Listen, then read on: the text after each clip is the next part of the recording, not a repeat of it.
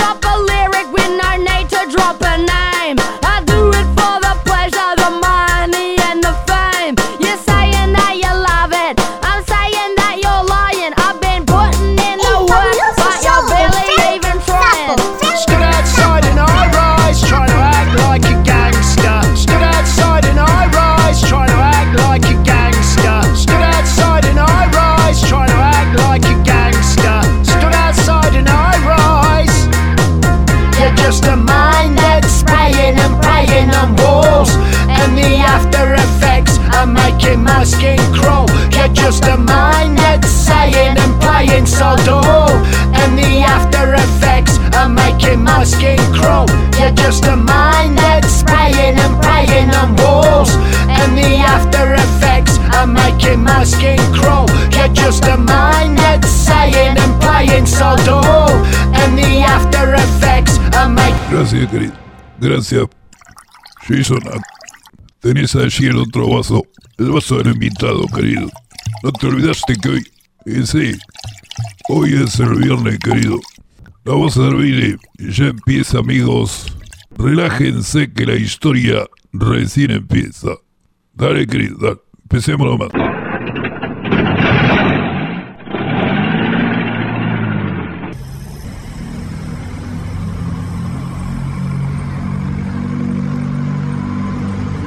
Punto de no retorno, ese es el tema de hoy. Calentamiento global y punto de no retorno. Vamos por ahí. El calentamiento global es un crimen atroz contra la humanidad. Pero yo diría que el punto de no retorno que tarde o temprano iba a cobrarnos la naturaleza es el neolítico. Es decir, cuando dejamos de ser animales y nos creímos ángeles y empezamos a sacarle una ventaja a los otros animales que no les permitió ni a los lobos, ni a los leones, ni a las otras especies mantenernos a raya. Ahora, yo diría que desde el comienzo de la humanidad, desde que el ser humano es ser humano, es decir, desde el comienzo del neolítico, cuando ya deja de actuar como animal, deja de, de utilizar, este, como el resto de los homínidos y otros mamíferos, su propio cuerpo, ¿no? Cuando el ser humano deja de poner el cuerpo y empieza a utilizar herramientas para vencer a la naturaleza, no solo para matar a los animales este, o encerrarlos y, digamos medrar con esos animales encerrados, sino también el hecho de utilizar las herramientas de piedra del neolítico para hacer surcos en, la tierra, cosa que ningún otro animal, a lo sumo un animalito te rasca el piso, pero ni siquiera sabe que tiene que poner una semilla. Es decir, que el tema de la semilla ya es la semilla de la perdición, es decir, el momento en el que el ser humano ya te- es más vivo de lo que debería ser. Eso le hace salir indemne, ser completamente inalcanzable para cualquier otra especie, por lo tanto, no hay una especie que equilibre las fuerzas de la naturaleza, este, transformándose en el depredador natural del ser humano. Es decir, el ser humano en el neolítico empieza a dominar la naturaleza, este, y ahí yo te diría que ese es el momento del punto de no retorno. Desde ese momento ya empieza la amenaza para el equilibrio de la naturaleza, porque el ser humano deja de obedecer a la lógica mediante la cual el conjunto de los elementos de esa naturaleza no puede de alguna manera ser consciente del juego de todo el conjunto de la naturaleza, valga la redundancia, no puede mirar desde arriba. Es decir, que paradójicamente nuestro dominio, nuestra conciencia del mundo natural es lo que precisamente está destruyendo ese, ese- esa lógica del mundo natural, porque al ser conscientes somos ya capaces de destruir esa lógica, evadiéndonos, liberándonos nosotros de las, del yugo de esa lógica y no queriendo formar parte de ese equilibrio. Y de alguna manera, si seguimos la metáfora de la Biblia, sería abandonar el paraíso. Que abandonar el paraíso terrenal significa dejar la naturaleza. Yo lamento decirles que ya hemos roto el equilibrio. Es decir, todo lo que nos rodea está trastocado por una serie de acciones muy desafortunadas que hemos venido desarrollando a lo largo de los tiempos, que ya no podemos remedi- remediar. Y ya no es suficiente con llevar este, las bolsas al supermercado de, tela. Ya te la, te la regalo, decir, no, no sirve ya. Sí, suma, pero ya esa suma no alcanza. No alcanza, con eso no pintamos la pieza, digamos. O mejor dicho, con eso no sacamos la pintura que contamina de esa pieza. Las soluciones que se presentan hoy al problema de los desajustes en el mundo natural que estamos viendo en el mundo, estos, desaf- estos desajustes que vemos no solo en la naturaleza, sino también en nosotros mismos. Porque estamos razonando mal, porque ya no, no estamos ni siquiera nosotros usando el sentido común, todo está trastocado, todo empieza a ser absurdo, todo empieza a ser exagerado, excéntrico, empieza a romperse el equilibrio en todos los sentidos, y en nosotros también. Por eso advertimos cierta locura en alguna gente. No en vano tanta gente estúpida, que no quiere vacunarse, que este, discute cosas que antes nadie discutía, pero no las discutían porque no hacía falta discutirlas. Ahora, este, fíjate vos que tratás de reacomodar este, y de, de- de contrastar ese desequilibrio con poniendo equilibrio nosotros ya es difícil, ya es imposible. Es como agarrar con las dos manos, tratar de sostener el trompo que está girando y ya empezó a girar mal, entonces lo sostenés y al sostenerlo, como bien sabemos, lo vas frenando o lo desacomodás todavía más, porque es, el equilibrio no es fácil de sostener con una mano, sino las soluciones que se presentan al problema de los desajustes que estamos viendo en el mundo son como tratar de reacomodar un trompo que va girando perfectamente hasta que el gato le pega un manotazo, como bien sabemos, ese trompo empieza a torcerse levemente, lo cual tarde o temprano va a tirar ese trompo, porque cuando tenga menos fuerza para seguir la inercia del movimiento giratorio, el peso del trompo, cuando está un poquito de costado, tarde o temprano lo va a terminar de voltear, porque lo va torciendo cada vez más y el torcimiento va rompiendo cada vez más la inercia del movimiento, ese mi- movimiento circulatorio, y entonces no va a haber equilibrio entre las fuerzas centrípetas y las fuerzas centrífugas. Como sabemos todos perfectamente. Lo va a terminar volteándose ese trompo, no lo podemos evitar, no lo podemos parar ya con un esfuerzo voluntario. Hay que parar el trompo y volver a hacerlo andar, cosa que con el planeta no podemos hacer. Ahora, lo mismo pasa cuando estamos en un barco y ya empezó a entrar el agua. Esto lo hemos visto en, en muchas películas y algunos personalmente lo han vivido en eh, algún pequeño bote cuando han sido adolescentes. Es decir, ya cualquier solución al hundimiento de ese bote puede ser inclusive peor que la enfermedad, que es el agua, que ya entró el agua en el bote. Es decir, yo he visto barcos venirse a pique precisamente porque la gente empieza como al tuntún a tratar de hacer contrapeso. Ahora, es para poder hacer un contrapeso realmente efectivo, tenés que hacer mediciones de peso. Tenés que hacer una serie de mediciones que es muy importante hacer y es imposible hacer. Es imp- imposible hacerlas porque se va haciendo al tuntún, como hemos visto. La gente se pone toda de un solo lado del bote para tratar de hacer contrapeso al agua, pero eso ya no sirve porque ya entró el agua, entonces el peso del agua tarde o temprano te lo va a hundir de todos modos porque ya subió el volumen, ya subió el, el punto de rebalsamiento, está mucho más arriba, porque hay más peso dentro del bote. Entonces el bote está como haciendo fuerza hacia abajo y se va a terminar hundiendo. Ahora, el mejor ejemplo es, creo que es el, el del trompo. Es el mejor de todos porque todos nosotros alguna vez en la vida hemos tratado de reacomodar un trompo y comprobamos personalmente, ya tenemos en nuestra cabeza esta experiencia, que es imposible con tus manitos tratar de retener ese trompo, de ponerlo un poquito más arriba, y no, que no siga doblándose, por así decir. Y son demasiadas leyes físicas allí que están trabajando, demasiadas fuerzas están en juego allí una vez que se rompió el equilibrio perfecto, que era el giro limpio, en el que no había otras fuerzas este, interviniendo en ese movimiento. Es el trompo bien parado, erecto, que genera una inercia de movimiento que puede permitir al trompo girar miles y miles de veces sin encontrar ninguna este, nada que le vaya en contra antes de que el roce del mismo aire lo, lo termine deteniendo, porque finalmente se detiene.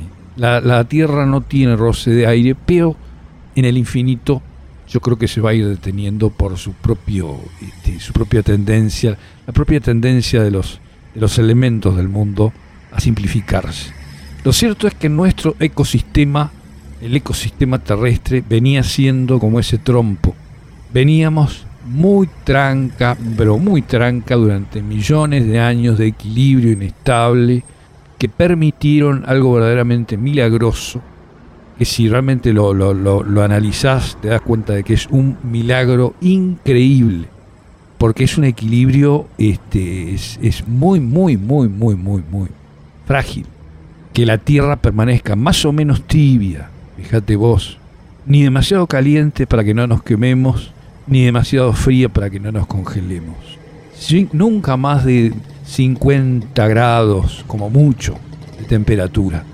Nunca menos de, digamos, para una zona templada, nunca menos de 15, 20 grados bajo cero.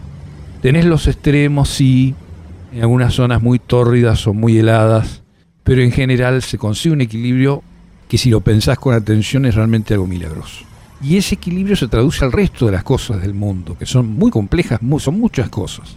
Decir, ¿por qué no hay moscas que tengan el tamaño de un, de un suponete, de un chow chow? ¿Por qué no existen moscas que floten o vuelen con el tamaño de un chihuahua? Hay ahí también otro equilibrio, que es que las cosas tienen el tamaño que tienen que tener. Porque realmente si, si, si empieza el desequilibrio, no es solo el desequilibrio de la temperatura, va a haber un desequilibrio de todo. Este, van a volar las, cucarachas ya están volando, antes no volaban. Te van a empezar a aparecer este, las arañas, se van a, se van a avivar también. ¿Por qué no van a volar? ¿Por qué no van a volar? Aunque sea que empiecen a, a usar la, este, la tela para balancearse y este, recorrer a gran velocidad este, en- enormes territorios. Entonces, bueno, esto eh, del desequilibrio, como te digo, no es solo un aspecto, el de la temperatura, son muchos aspectos que hay que tener en cuenta. Cada vez que llegue el solsticio, pongámonos a pensar, yo les, les pido que hagan ese ejercicio.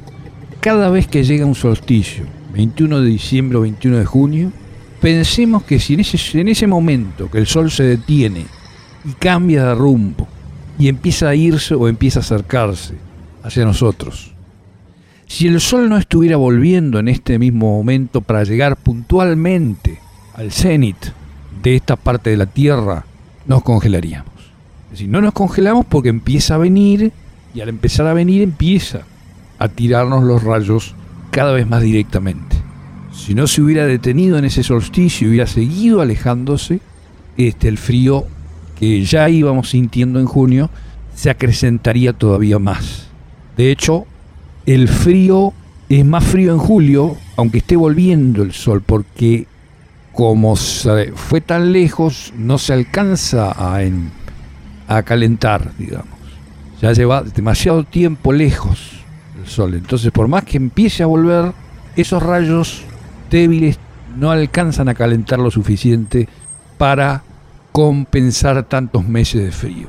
Y en verano pasa lo mismo, si se empieza a ir, pero lo mismo el calor continúa porque la noche no alcanza para este, equilibrar la temperatura. Pero el equilibrio llega, llega porque vuelve el sol y vuelve a ese pequeño desequilibrio que todos, todos los este, otoños y todas las primaveras se produce, es decir, momentos intermedios en los que se va yendo el calor de, una parte y se va, se va este, yendo el frío de otra parte. Lo que sabemos es que nos congelaríamos si no volviese el sol. Y que si en lo mejor del verano, cuando lleguen las mejores temperaturas, no se empezara a ir lentamente, muy lentamente ese sol, cosa que nos damos cuenta de su retirada más o menos a mediados de marzo, allí nos empezamos a dar cuenta que se está yendo realmente, si no se fuera realmente, nos achicharraríamos. Ese milagro del sol que viene y el sol que se va ocurre una y otra vez desde hace millones de años. Pero no, eso no está garantizado, es un equilibrio muy, muy, muy, muy precario. Con que cambie un poquito nada más, ya los efectos son enormes para nosotros. Eso no está garantizado. Es algo que es así porque se ha dado el equilibrio y de casualidad ese equilibrio permite que este, la fluctuación temperatural es tan pequeña que siempre está más o menos en la misma temperatura. Es entre los 20 grados bajo cero y los 50 grados sobre cero. Podría ser, si, si, no fuera tan, tan cercana esa diferencia entre los 50 sobre cero y 20 bajo cero, no habría vida en este planeta. Es decir, es un milagro. Tenemos que entender que es un milagro ese equilibrio.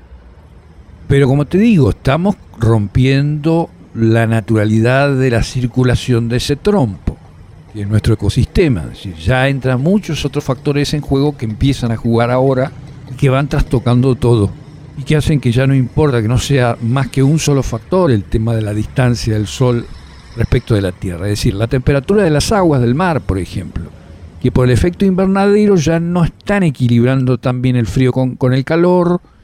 Algunas corrientes, corrientes frías no alcanzan a enfriar lo que deberían, las corrientes calientes no alcanzan a calentar lo que deberían, y entonces ya se están rompiendo ciertos equilibrios mucho más complejos que el simple equilibrio entre frío y calor del Sol y la Tierra. Pero lo mismo pasa con los hielos del Ártico que se derriten o con las aguas del Amazonas que ya no quedan retenidas por la naturaleza porque ese agua de, de- de lluvia, ese agua dulce se va yendo velozmente de ese ecosistema porque el terreno ya no las puede retener porque si no hay raíces, porque se han cortado los árboles, el agua se lleva el barro que la sostenía y se pierde el equilibrio de millones y millones de años porque al señorito se le ocurrió cultivar soja, que es una raíz, no tiene raíces porque es una raíz. Es decir, yo esto soy consciente desde muy chico, fui consciente de esta necesidad de equilibrio, pero yo creo que la naturaleza tiene esos contrapesos, que son las personas conscientes como yo o como Greta Thunberg, que sabemos lo que está pasando y nos agarramos la cabeza y sabemos que no podemos hacer nada porque no tenemos nunca el poder suficiente para conseguir revertir esta situación. Y tampoco tenemos la habilidad para convencer a la gente. Yo lo intenté toda mi vida. Nunca pude convencer a nadie. Ni mi propia familia ha seguido, mis consejos. Ni yo mismo he seguido mis propios consejos, inclusive. Ya cuando era chico, ¿cuáles eran mis pesadillas? Yo era la certeza de que nos estamos olvidando lo mucho que tardó la naturaleza en generar ese equilibrio. Yo me despertaba no soñando con monstruos o con cosas que no existen. No, para mí la pesadilla era lo siniestro del mundo real. Despertarse y saber lo frágil que es conseguir ese equilibrio y que no lo vas a resolver en un mil años o en diez mil años. Necesitas millones de años para que vuelva a bajar este, un grado y medio, dos grados. No, no es que subió rápido y puede después bajar rápido, no, es este... A ver, es mucho más fácil destruir que construir. Construir es un proceso lento que lleva mucho tiempo. Vos, una catedral como Notre Dame, eh, necesitas siglos para construir una de esas catedrales. Yo no sé cuánto tardaron, pero es muchísimo. Este, en cambio, destruirla, bueno, con un bidón de gasolina y un fósforo, lo tenés todo resuelto. Dos fósforos, porque a mí siempre el primero se me apaga. Pero es así, es decir, es, es es frágil. Todo equilibrio tiene la fragilidad de- del equilibrio, del equilibrista. El equilibrio es eso, es que tenés que contrarrestar las fuerzas, todas las fuerzas de un lado y todas las del otro, para poder hacer equilibrio. Por eso hay tanta gente de izquierdas y tanta gente de derecha y, no existe la gente de centro. La gente que es de centro que conocemos siempre es de derecha. Es así. La mayoría, los que sabemos, porque somos gente de bien, que la gente buena es de, de izquierdas, ¿no? Si tienen el corazón en la centro izquierda, por lo menos. Y la derecha está, bueno, esa gente que ya está completamente a la derecha.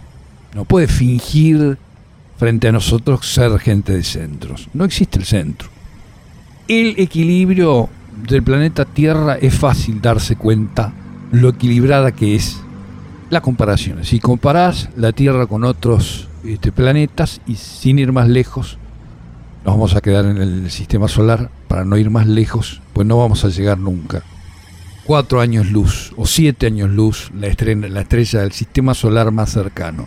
De manera que observando los otros planetas podemos ver rápidamente que están o bien helados, helados, helados como Urano, Neptuno, Plutón, o los gases, aunque sean muy fríos, digamos, los gases internos que tienen, este, bueno, hacen combustión, pero no, no hay un equilibrio allí como para poder habitar esos planetas como pasa en Júpiter.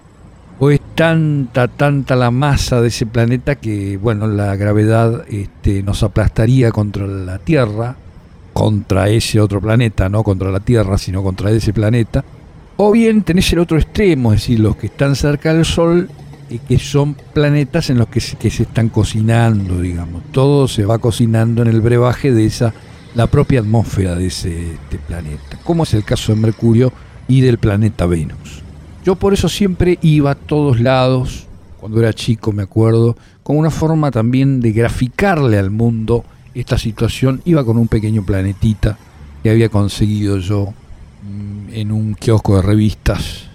Vendían el planetita así en miniatura, como un, un globo terrestre pedorrito, así chiquitito, pero yo lo hacía girar cada vez que alguien me veía con el planetita en la mano para demostrarle realmente allí que ese girar no es simplemente un girar por girar, hay allí un equilibrio que debe ser mantenido. Cada vez que aparece una noticia sobre Greta Thunberg, mis ex compañeros de la primaria, escuela primaria siempre lo postean en WhatsApp. Tenemos un WhatsApp todos los compañeros de primaria y empiezan a sonar las notificaciones a lo loco porque todos quieren este, comentar las noticias que llegan de Greta porque, digamos, aunque no sean muy gratas, porque Greta no es grata, es decir, Greta nos, nos expone el, el problema, nos obliga a enfrentar ese problema, nos culpa a los adultos por estar dilapidando el futuro de esa gente joven. Y el recuerdo de mis ex compañeros tiene que ver con que yo también era una especie de proto-Greta, es decir, yo fui uno de los primeros niños que habló en nombre de las nuevas generaciones para increpar a las generaciones que hoy tienen el poder del mundo. Recordemos que los niños tarde o temprano cumplen el plan que tenían cuando eran chicos de dominar el mundo. Ya no son chicos cuando lo dominan, pero terminan haciéndolo. Y todos los que hoy gobiernan en algún momento fueron niños.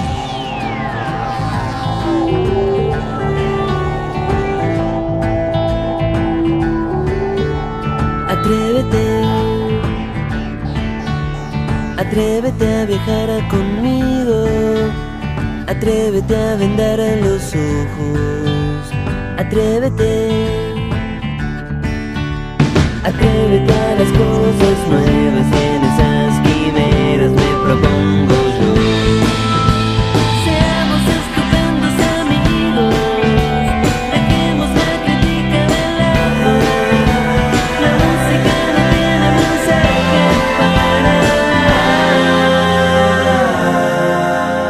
Recordemos que los niños tarde o temprano cumplen el plan que tenían cuando eran chicos de dominar el mundo.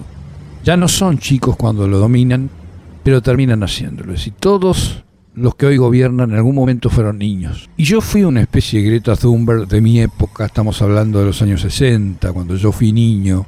En esa época no se sabía si el mundo iba a, a congelarse o, o iba a haber un calentamiento global. Yo recuerdo cuando era niño todavía no se sabía bien, pero se sabía que se estaba perdiendo el equilibrio y que podíamos ir hacia un efecto invernadero o hacia un efecto freezer. No se sabía tanto como ahora. No había tantos registros tampoco. Ahora ya estamos seguros de que la cosa viene por el lado del calentamiento y estaba claro en aquel entonces que la la, eh, la contaminación ya estaba matando especies pero la gente se preocupaba en aquel momento mucho más por el hecho de que se iba a acabar el petróleo. A eso le teníamos miedo en aquella época, se acabara el petróleo. Eso temíamos, no tanto el problema de que el petróleo nos, fuese a destruir a nosotros porque el combustible fósil contamina, eso no lo teníamos muy claro. Además, si pensamos que se iba a acabar, este problema era, este, se iba a resolver en todo caso, cuando se acabara. Ahora, yo fui criado por mis dos abuelas, mi abuela materna que me hablaba en catalán, mi abuela paterna que me hablaba en gallego, y una vez yo me rebelé, empecé de golpe a hablar en el español que aprendí en la escuela y me, di- me dijeron que ese era un error, el futuro iba a ser de las comunidades autónomas, no de los estados-nación. Y desde ese entonces yo tengo esta idea un poco planetaria del mundo, es decir, no veo en términos de estado-nación, sino de un mundo, de un mundo habitado por ciertas comunidades autónomas que creo que es hacia donde vamos, porque mis abuelas tenían razón, vamos hacia un mundo de reserva natural en la que las distintas tribus humanas vamos a ir exigiendo nuestro derecho a vivir como especies en estado de extinción. Es decir, todos nosotros vamos a ser, cada tribu, digamos, va a ser una especie en extinción. ¿sí? Los pandas son una tribu, los zorros son otra tribu, los bisones son otra tribu, los saltarines australianos, esos marsupiales, son otra de las, las tantas tribus. Y realmente es una gran cosa ser criados por, por dos abuelas anarquistas, ahora viendo en retrospectiva, porque realmente me dejaron esta conciencia muy, muy fuerte de que si vemos solamente el interés nacional, no vemos el panorama completo de las cosas. Por eso les pido, amigos, pruébenlo, van a ver lo bien que les hace eh, tener abuelas anarquistas.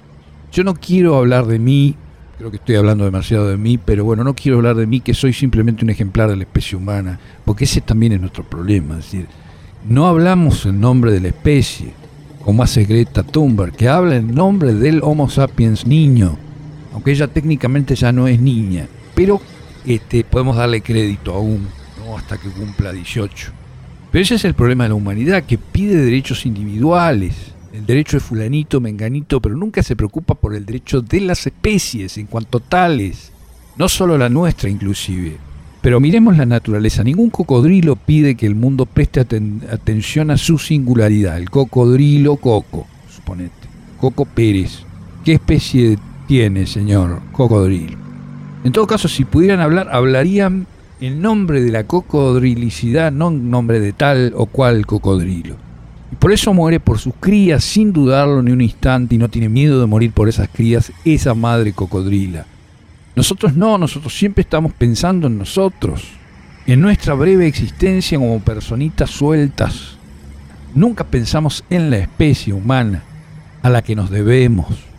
No, a lo sumo pensamos en nuestras crías porque nos han dicho que está bueno, que viene bien cuidar a los hijos, que es algo muy importante, el deber de los padres, pero no tenemos esta conciencia de la propia especie, de cuidar a todas nuestras crías, de cuidar lo humano, teniendo una conciencia que otras mamifericidades no tienen. Ojo, podríamos realmente ser mucho mejor de lo que somos, porque somos conscientes de esto que está pasando. Nosotras las personas somos unas criaturas completamente egocéntricas. Queremos que nos quieran a nosotros. Queremos salvarnos a nosotros. No estamos nunca dispuestas como, como personas humanas a morir por la humankind, por la humanity. Never. Hay gente que en un lugar, en lugar de adop- adoptar, trae hijos al mundo, en lugar de adoptar los niños que ya están sueltos.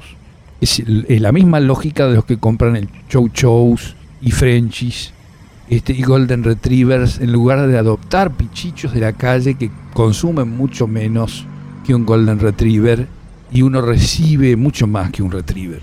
Estamos así, así estamos. Pongo los dedos casi, casi pegados. Estamos así de un cambio de actitud. Yo les pido, anímense como yo a dar el paso adelante. Cuando les ofrezcan un Frenchy, digan no. No quiero, muy simpático el Frenchy, pero no. Cuando les traigan un siamés, digan no. Lindo micho, pero no. Cuando los psicopateen con que el Fernet solo admite Coca-Cola, digan no. No solo de marcas vive el hombre. Cuando su esposa les pida hijos, digan no, no pidan marcas, no compren. Cásense con madres solteras. Me fui por las ramas, es lógico, porque la naturaleza a mí siempre me pudo. Me dejo llevar por mi propia naturaleza, que es el razonamiento. Y es un simple razonamiento el que nos va a permitir este, ir hacia ese futuro con vida. Que es un futuro, sí, de racionamiento. Porque va a haber que racionar un poco, porque somos muchas personas. Pero la verdad que me dejo llevar por la corriente, como cuando era chico y mis dos abuelas me llevaban a nadar por el Paraná, íbamos en un este, Fiat 125 y llegamos a la, a este, la ribera del Paraná y las veces que me, me he tenido que ir a, me han tenido que ir a rescatar en los humedales del delta del río de la Plata, porque bueno, yo me dejaba llevar por las corrientes. No luchaba contra la corriente como el salmón y buceaba para ir a la par con los surubíes, que es la naturaleza del Paraná justamente. En mi época se veía el fondo verde del Paraná porque era tan, tan poca la contaminación y como no cortaban árboles, había raíces. El Amazonas estaba lleno de raíces bajo el Amazonas. Por lo tanto, eso retenía la humedad y retenía la tierra. Pues empezó a bajar marrón y lógicamente ya no fue el mismo Paraná. Era facilísimo pescar, me acuerdo en esa época, metías la caña por donde vos veías que iban a pasar los peces y listo, porque alguno quedaba enganchado seguramente. Pero como les digo, siempre me calenté mucho con la cuestión de la ecología y de algún modo fui como un precursor de esta suequita que todos conocen como Greta Thunberg, porque de alguna manera yo hice ese papel, humilde papel en la ciudad, allí en, esta ciudad de Entre Ríos, que se llamaba Paraná, justamente, la ciudad de Paraná. Cuando yo era chico vivía a cuatro cuadras de la escuela, de mi escuela, e iba con una cubetera de esas metálicas que eran más comunes en los años 60, unas viejas cubeteras metálicas que iban en el congelador de la heladera. Yo ponía los hielos en el escritorio de mi maestra, la señorita Mabel, y juntos todos los niños veíamos a lo largo de la mañana desintegrarse uno por uno a lo largo de ese día todos esos hielos. Recuerdo que en primer, primer grado siempre llegaba al mediodía, quedaba un par de hielitos sólidos, aunque sean redondeaditos, pero quedaban. En segundo grado ya quedaba como una escarchita, pero no quedaba. En un año ya no quedaba hielo congelado. Es decir, no quedaba hielo, porque si está congelado es hielo, si no es agua. Ahora ya en, qué decirte, en tercer grado quedaba el agua fría, pero agua ya. Y ya en cuarto, el charquito sobre el escritorio de mi maestra a mediodía era bastante más escaso. Si se evaporaba ese agua. Y ya el año siguiente, que volvió a ser cuarto grado, porque yo repetí, este, me llevé, me parece que ciencias naturales, ya quedaba un mísero charquito en ese momento. El año siguiente ya empezaba a derretirse el hielo en las cuatro cuadras que tardaba yo en llegar a la escuela y llegaba con el agua en la cubetera. En sexto año llegaba con el charco, nada más. Y en séptimo, directamente ya en séptimo iba con una cantimplora para ahorrar el tiempo y repartía ese agua entre mis compañeritos para que aprendieran un poco la importancia del agua. Y de hecho muchos de, muchos de ellos no tenían agua, agua potable porque se iba contaminando. Y yo les digo amigos, el apocalipsis no se hace anunciar, es decir, llega de a poco. Nadie te lo va a, este, a poner en titulares, no va a aparecer un cartel en Crónica TV. Un día empiezan a faltarle gusto a lo- los tomates, no tienen más gusto los tomates, pero como tienen buen aspecto, no decís nada. Otro día te empiezan a cobrar el perejil en la verdulería, pero como vos compras el provenzal en mayorista, no decís nada. Después empiezan a vender el pan de pieza en lugar de vendértelo por kilo. Y como vos sos daltónico y te cae mal el gluten, no decís nada. Porque te equivocás de color y compras los bollitos de pan negro creyendo que es pan blanco. Yo soy celíaco, sí. Yo soy celíaco. Pasa que cuando voy a decir celíaco me sale daltónico. Es como, es como cuando voy a decir horma y me sale resma. Entonces dame una, deme una horma de papel A4, por ejemplo. O deme una resma de queso coco gras. Un día nos empiezan a ofrecer MP3 y como nos permite tener toda la colección de música que nos gusta, no decimos nada. Otro día empiezan a vendernos segundas marcas y como a vos te da lo mismo, inclusive se te confunden. La punta del agua se te confunde con la ciudad del lago y no decís nada. Después ya nunca más podés volver a ver ese, cremoso de barraza. Pues ya se te fue un precio inalcanzable. Y en 20, 30 años mi vida es completamente inferior a la que yo tenía en mi juventud, le soy sincero. Resulta que los productos que eran comunes en mi infancia ahora los venden como si fueran de lujo. Yo los Levis eran el pantalón barato, era el jean, era el jean, deme un jean, ya sabían que el jean era un Levis. Ahora no, ahora son de lujo. Lo mismo ocurre con la 7-Up, que es de lujo, porque han salido un montón de, de este 7-Up truchas que no tienen gusto a 7-Up. Yo no sé con qué las hacen. Pasa con todo, si las remeras eran, la- eh, hoy la- las Penguins son de lujo, pero en su momento eran, eran la remera del pingüinito nada más. Y las Adidas también son de lujo. Antes eran, teme las de, que tiene tres tiras. Era casi por, por decir, teme esa que tiene tres tiras, que es, se va perdiendo sin que te des cuenta el mundo que, que- que vos, al que vos estabas acostumbrado. Y te lo empiezan a cobrar y cada vez es más difícil. En los 90 la vida era más libre que ahora, amigos. Todos los que hemos vivido en los años 90 sabemos esto y no lo podemos explicar a los más jóvenes. No estábamos atados al celular, é- éramos libres de ir a donde quisiéramos ir. Y francamente era una aventura ir a cualquier barrio. Pregúntenle a la gente más grande, los cuarentones, que fueron jóvenes en los años 90. Era una aventura ir a cualquier barrio sin saber cuánto tardabas en llegar, ni saber exactamente en cuántas cuadras tenés que doblar. Era la aventura, la aventura de ese almacén con aroma albahaca por el que ibas pasando, de esa plaza teñida de color jacarandá, de ese perrito retacón que ya te sacó la ficha cada vez que llegás, sabe que si te ladra te hace correr un par de cuadras. Ya no hay más bichos que se te metan en los ojos. No quedan ya el, el bicho, el bicho de luz de la ruta, ya no hay. No hay bichos de luz que tapen el radiador del auto o que te molesten de noche. No, se han ido muriendo. Eso que ustedes llaman mosquitos son no son mosquitos ya. Son drones que el gobierno de los Estados Unidos junto con la CIA y el FBI utilizan para espiar nuestras vidas y para poder ver lo que estamos viendo en el celular. Y, y, bueno, le ponen algo de dengue, también le ponen para que para, para disimular, para que sigamos creyendo que aún existen los mosquitos. Pero nos están filmando de día y de noche. Típico ruido del mosquito nocturno no es el ruido de las, de las alas del mosquito, sino el ruido de la cámara encendida y de las hélices de esos microdrones que utilizan las agencias de espionaje del mundo para conectarse con nuestros cerebros a través de la, de la nanotecnología que ellos ya han inyectado en nosotros con la ayuda de la gente de Pfizer, de AstraZeneca, de Johnson Johnson y de Moderna. Esto ya lo dijo Naomi Klein, que habló de la doctrina del shock. Nos quieren transformar en animales de granja industrial. Nos quieren vacunar como a los pollos, para sacarnos músculos, como en el Botox. ¿Eh? Por eso hay tanta gente se saca los, las selfies con la trompita. ¿Y qué es la trompita? Es el Botox. ¿Eh? Nos están inflando. ¿Y qué están haciendo con eso? Allanando el camino hacia el consumo de carne humana, human flesh, que si no la venden ahora, pues están, están buscando la manera de convencernos. Entonces déjennos de engañar. ¿Hasta cuándo vamos a tragarnos el verso de los políticos que usan las estrategias de manipulación que les enseñó ese señor marxista llamado Com- Naomi Chomsky?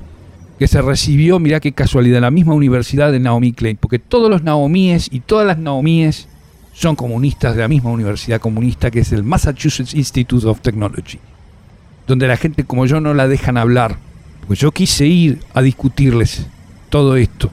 Y dígame con una mano en el corazón, ¿por qué será que alguien como yo no lo dejan disertar en el Massachusetts Institute of Technology?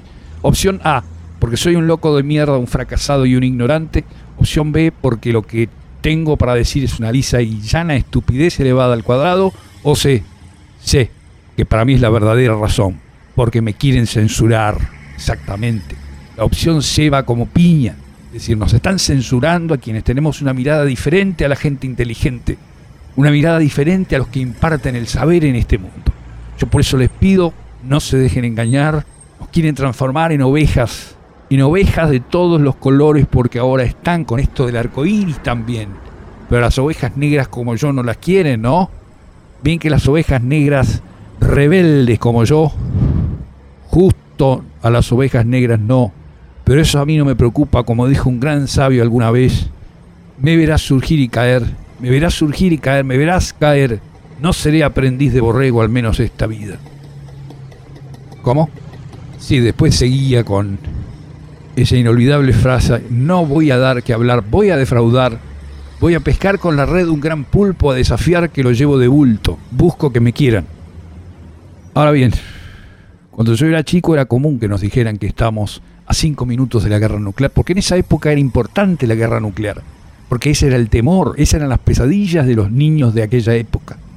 Pero entonces no habíamos oído hablar jamás ni de la capa de ozono, ni de Chernobyl, ni de Fukushima, ni del huracán Katrina, ni del SIDA, ni de la gripe porcina, ni de la vaca loca, ni de la gripe porcina tampoco, que ya la dije. Pero repito, porque fue, fue como la antesala del, del bicho este que tenemos ahora. Las amenazas estaban mucho más lejos de lo que creíamos y el tiempo demostró que había que temerle más al error humano que a la guerra nuclear, fíjate vos. Yo luché desde chico por las energías limpias. Guardaba todas las pilas en un tarro de leche nido antes de sellarla y tirarla al, río Paraná para que no se contamine la tierra. ¿Para qué me habré tomado tanto trabajo? dirán ustedes. Horas y horas escuchando I Will Survive con esos Walkman, el famoso tema I Will Survive de Gloria Gaynor, que después terminó transformado en cientos de miles de pilas arrumbradas que hoy por falta de agua seguramente alguien va a abrir esas latas de leche nido pensando que todavía puede quedar algo de leche en polvo allí. Porque no es solo la vida de los surubíes, de las pirañas, de los carpinchos los yaguaretés la que corre peligro en este mundo, amigos. Son tus hijos y tus nietos. que Ya no van a saber lo que es un río. Y no van a entender eso de Heráclito de que no se vuelve dos veces al mismo río, porque ya no van a saber qué es un río. Porque vos pensás que un río es, es agua que pasa. Le han puesto ese nombre porque había muchas aguas que pasaban por ahí. Yo que he nacido en Entre Ríos y he crecido en Entre Ríos, lo sé perfectamente. Por eso se llama Entre Ríos, justamente. Me avergüenza pertenecer a la especie humana, sí, me avergüenza. Esto ya lo dije en la escuela número 20 Almirante Brown, la ciudad de Paraná, Entre Ríos. La especie humana está destruyendo nuestro ecosistema. Lo dije años A, año 69 lo dije. No hemos encontrado un predador que mantenga a raya la especie humana. Y nos hiperreproducimos sin límite y sin distanciamiento social. Por eso nace tanta gente, porque no se guarda la distancia social que corresponde. Y eso tarde o temprano le va a llegar a la naturaleza, que es un enorme organismo vivo, es un organismo color azul. Piénsenlo así. Ese organismo se derrite como un globo de helado, de ese que venden los domingos en el parque. La Tierra pronto va a encontrar sus anticuerpos para librarse de nosotros. No iba a tardar mucho en aparecer un predador que destruya la especie humana. Y ya empezaron a apare- a aparecer. Chiquititos, sí, chiquititos. Pero bien que nos dejan allí, nos acorralan, ¿cierto? El Amazonas era el pulmón del planeta, pero ahora está generando un- un efecto inverso. Quienes entienden de Amazonas lo van a, me lo van a corroborar, es decir, así como las plantas de departamento que de día tiran oxígeno y de noche tiran anhídrido carbónico, que por eso te, di- te dicen que no duermas cuando hay donde hay plantas, ahora es más el anhídrido que tiran de noche que el oxígeno que tiran de día. Y aunque esas plantas sean para consumo personal, lo mismo te sacan el aire cuando dormís. Así que no sirve que sean ese tipo de plantitas, porque lo mismo te hace mal. Porque está roto el equilibrio natural y por eso los huracanes también. No existían los huracanes, en otra época siempre era un vientito, nada más un siroco a lo sumo. Porque antes la selva retenía los aires que ahora suben al Caribe sin freno alguno y generan una corriente tipo centrífuga que termina subiendo las mareas, destruyendo los diques naturales de eh, contención y llevando las aguas al pie de los edificios para que luego colapsen como hace poco ocurrió en Miami. Destruir los humedales es levantar el nivel de las aguas en algunas partes y producir sequedades en otras. Un equilibrio de millones de años que distribuía las aguas dulces por el planeta hoy está completamente roto. Ya el agua de los mares no se evapora y por lo tanto queda cada vez menos agua dulce que al ir al mar ya no vuelve, ya queda salada, se sala después cuando llega el agua del mar. Y el agua con sal es agua muerta, es agua que no se puede beber. Yo sé que duele, sé que duele y lamento decirles que ya que hagamos fuego, hace mucho llegamos a ese punto de no retorno que tanto lamentamos hoy. Pero yo lo dije ya en el Jardín de Infantes, allá por el año 1968, mientras los chicos de quinto grado, que eran mis ex compañeritos de, de- año, que repetí justamente, que fue cuarto año, y yo lo dije con todas las letras, estamos destruyendo el planeta con nuestras pequeñas omisiones y con nuestras emisiones también. Pues las emisiones, como bien sabemos, las vacas, por ejemplo, las emisiones vacunas contaminan el ambiente, porque son nuestras pequeñas inacciones. Las omisiones son inacciones y las emisiones pueden ser micciones también. No hace falta que sean gases. Pero por eso me río cuando me hablan de la sueca Greta Thunberg, porque yo ya lo dije hace muchos años. En la ex provincia de Entre Ríos, que hoy ya creo que la semana que viene la van a rebautizar, Entre Surcos, pues ya no quedan ríos. Lo que me decís no me cierra, dijo mi primera noviecita, a quien le di un beso una tarde a Barlovento en el puerto de Quequén, que hoy es un puerto seco. No me van a dejar mentir los que han llegado a esa zona, la zona de Lobería, que ya son lobos, no son lobos marinos. Los lobos de Lobería son lobos de los lobos de tierra, ¿no? Que son como perros, son como perros salvajes. Bahía Blanca sigue siendo, digamos, sigue siendo blanca, pero dejó de ser una bahía. Yo recuerdo los niños en mi época jugaban al fútbol en esa zona, pero luego comenzaron las inundaciones y los niñitos bahienses se vieron obligados a jugar al básquet porque era lo único que podían hacer era tener la pelota arriba del agua del, nivel del mar. ¿O ustedes creen que es casual que haya tan buenos basquetbolistas en la zona de Bahía Blanca? Es este la naturaleza de va generando basquetbolistas allí. Es decir, el punto de no retorno es como su nombre lo indica, un punto no retornable. Ya todos los océanos están cubiertos por esas botellas PET que a vos te resultaban tan prácticas y que duplican el efecto de calentamiento como lentes que recalientan esas aguas. Y las aguas matan a los peces. Y los peces muertos matan la flora itícola que termina matando a los mamíferos acuáticos que se alimentan con peces. Y allí la naturaleza, la, la cadena natural, la cadena trófica se atrofia. Uno cree que se puede volver a instaurar el equilibrio y que si reintroduce los lobos en un hábitat, esos lobos se van a comer a las liebres, que van a su vez a dejar de comer las raíces de los árboles que toda libre come, lo cual dejará libre el terreno para que no haya aluviones y eso permitirá que los lagos vuelvan a albergar vida, que a su vez traerá más vida, pero no porque ya los lobos se acostumbraron a comer raíces y las liebres ya no les tienen miedo a los lobos y los árboles ya bajaron los brazos para dar menos sombra que antes. Y los pájaros saben que no hay vida en esos lagos llenos de barro y que deben emigrar. Nada es como fue, nada volverá a ser como era. Uno cree que puede volver al paraíso y sueña con que la alegría regrese, pero eso ya no es posible. Como dijo el gran poeta, la alegría llegó. La alegría llegó y se quedó dura para siempre. ¿Por qué se quedó dura? Porque el mundo se está transformando en un páramo seco. Cuando el barro se seca y se va transformando en piedra, se inmoviliza, se catatoniza. Y por eso les pido que cuidemos que lo que nos queda. Ya no vamos a detener el reloj del apocalipsis, pero podemos, aunque sea apocarlo un poco ese apocalipsis para que no se avive tanto. No termine siendo una avivalipsis, que es el fin la semana que viene. De manera les pido que me ayuden, que me ayuden amigos, porque la vida, Si no vamos a salvar el planeta ya no tendría sentido. ¿Qué- ¿De qué sirve seguir vivos si ya no tenemos nada para dejarle a nuestros hijos? ¿Por qué traer a esos hijos a este infierno? Hagámoslo ahora, empecemos ahora, levantémonos todos los días por la mañana, pongámonos algo más que un granito de arena, porque con un granito ya no alcanza. Un baldecito te diría que tampoco. Pero yo te digo, tomemos conciencia antes de que sea demasiado tarde. Yo todos los días me levanto, me miro al espejo, saco la cubetera de hielo, agarro mi planetita, lo hago girar y me miro al espejo y digo, Alberto, no pienses solo en vos, salva el entorno, no te salves vos, salva lo que te rodea. Querido amigo mío, vamos, no aflojes. Mira a tu alrededor y vas a ver cuánto hay por hacer. ¿Qué más? ¿Qué más? Más bien yo diría, ¿qué queda? Pues si miras con atención, querido amigo mío, te vas a dar cuenta de que a tu alrededor no hay humedal, no hay humus, no hay pasturas. Ya sé, tu camino a la fama no significa nada si no hay una misión. ¿Cuál es? cuidar el planetita. Este planetita. Con toda devoción. Atrévete. Atrévete